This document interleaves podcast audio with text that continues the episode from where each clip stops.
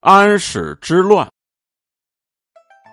这是唐朝历史上唐玄宗末年到唐代宗初年，也就是公元七五五年到公元七六三年间，由唐朝的将领安禄山和史思明背叛唐朝之后所发动的战争。也是呢，同唐朝的李姓皇族争夺统治权的一场内战。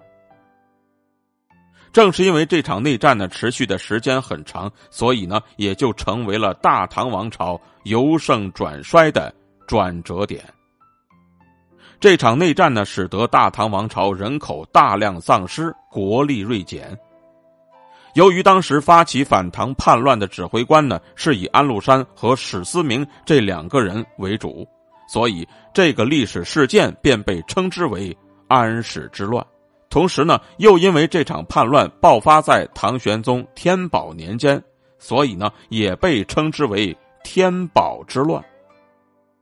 随着唐朝初期唐太宗和唐高宗在位时期屡次开疆拓土，先后平定了辽东。西突厥、吐谷浑这些地区，这就使得唐朝呢成为了一个国境极为辽阔的国家。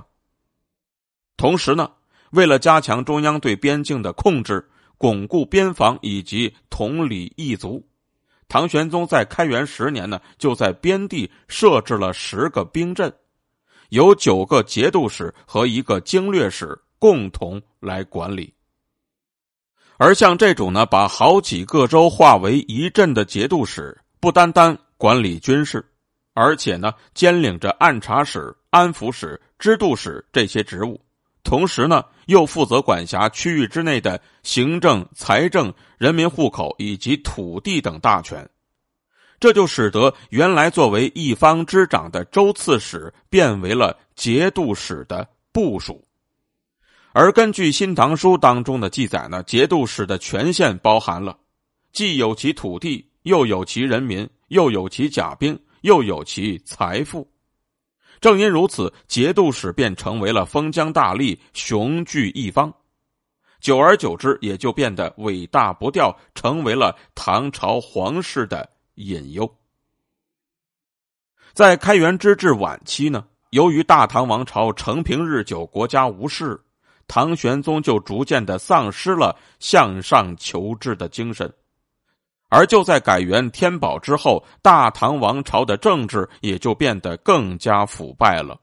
唐玄宗本人便开始耽于享乐，宠幸杨贵妃，而安禄山呢，为了自保和加官进爵，更是拜杨贵妃为母亲。当时唐玄宗由提倡节俭变为了挥金如土，而且呢，还曾经把一年各地。而且呢，还曾经把一年之内各个地方所呈上的贡品一股脑的全都赐给了奸相李林甫。随后呢，唐玄宗更是把国政先后交给了李林甫和杨国忠来把持。而李林甫呢，是一位口蜜腹剑的宰相，他凭借着唐玄宗对他的信任，专权用事达十九年。他呢，杜绝沿路，而且排斥忠良。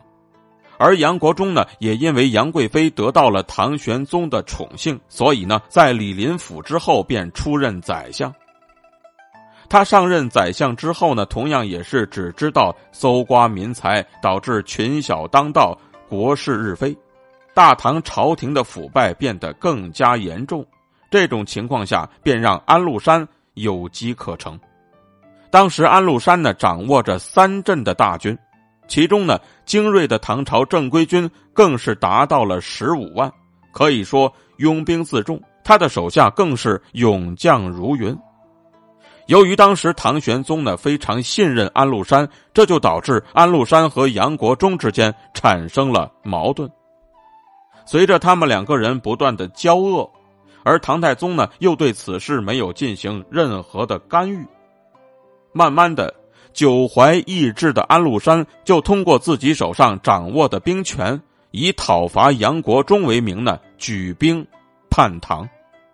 而安禄山和杨国忠之间的矛盾，恰恰便成为了安史之乱的导火索。